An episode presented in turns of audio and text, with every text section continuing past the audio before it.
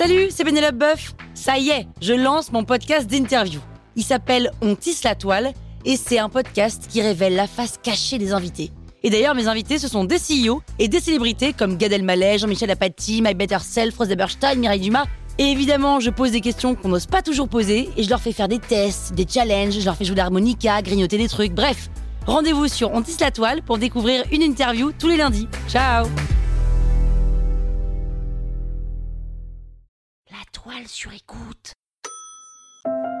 Le grand mône. Le grand mône, c'est un arbre, non, le mône Vous écoutez Krusty Book, le podcast qui résume les livres en vous spoilant le hook.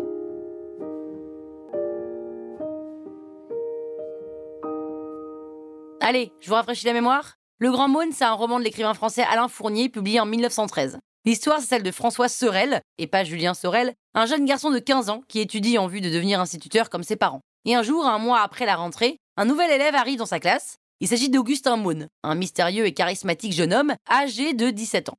Tous les élèves sont fascinés et vont rapidement d'ailleurs le surnommer le Grand Mône.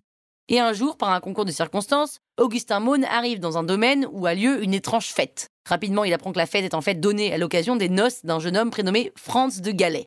Et au cours de la soirée, Augustin fait une balade en barque et rencontre une jeune fille, Yvonne de Galais, qui n'est autre que la sœur de Franz. C'est le coup de foudre, direct, sauf qu'il ne parvient pas à échanger vraiment avec elle, ou alors juste assez pour qu'elle lui dise de ne plus la suivre. C'est donc une histoire plutôt mal partie, et le fameux Franz arrive enfin à sa soirée de mariage, mais seul. Il annonce à ses invités la chose suivante Ma fiancée a disparu, me faisant dire qu'elle ne pouvait pas être ma femme. Je n'ai plus envie de vivre. Donc, clairement, le mariage n'aura pas lieu. Il faudra mettre donc les petits fours sous cellophane, et c'est chiant, mais Franz est surtout désespéré de cette fée plantée.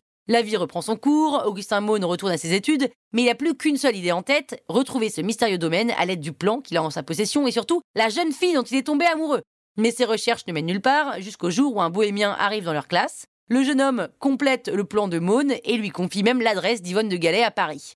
En échange, il fait jurer à François et à Augustin que si un jour il a besoin d'eux, il pourra compter sur ses deux nouveaux amis. Croix de bois, croix de fer, si je mange, je vais en enfer, tout le monde jure. Le garçon disparaît, mais juste avant, il leur dit qu'en fait, il est France de Galais.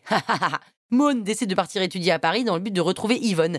Mais malheureusement, il n'y parvient pas. Le temps passe et François n'a plus trop de nouvelles de son ami Maune. Entre-temps, il est devenu instituteur. Un jour, il retrouve la piste d'Yvonne de Galais et dès qu'il est certain qu'il s'agit bien de la jeune femme en question, il prévient Maune. Là, c'est génial, la vida est un carnaval. Maune épouse Yvonne, sauf que dès le lendemain du mariage, Franz lui demande de l'aide pour retrouver Valentine.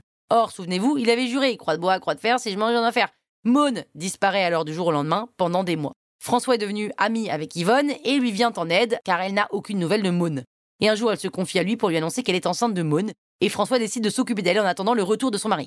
Mais l'accouchement se passe très mal, genre très mal. La jeune femme meurt, donc euh, très mal, d'une embolie pulmonaire après avoir donné naissance à une petite fille. Et c'est François qui s'occupe donc de cette petite fille en espérant qu'un jour, Maune se repointe.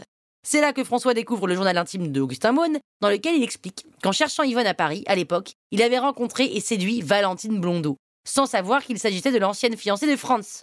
Lorsqu'il s'en est aperçu, il se sentit coupable d'avoir trahi son amie et même s'il avait des sentiments pour elle, il a rompu du jour au lendemain. Puis, il a été pris de remords parce que bon, il aimait vraiment fort cette femme et il a cherché à la revoir. Mais Valentine a disparu. Et c'est à cause de cette culpabilité profonde qu'il n'a pas hésité à répondre à l'appel de Franz. Et ça, même si c'était le lendemain de son mariage.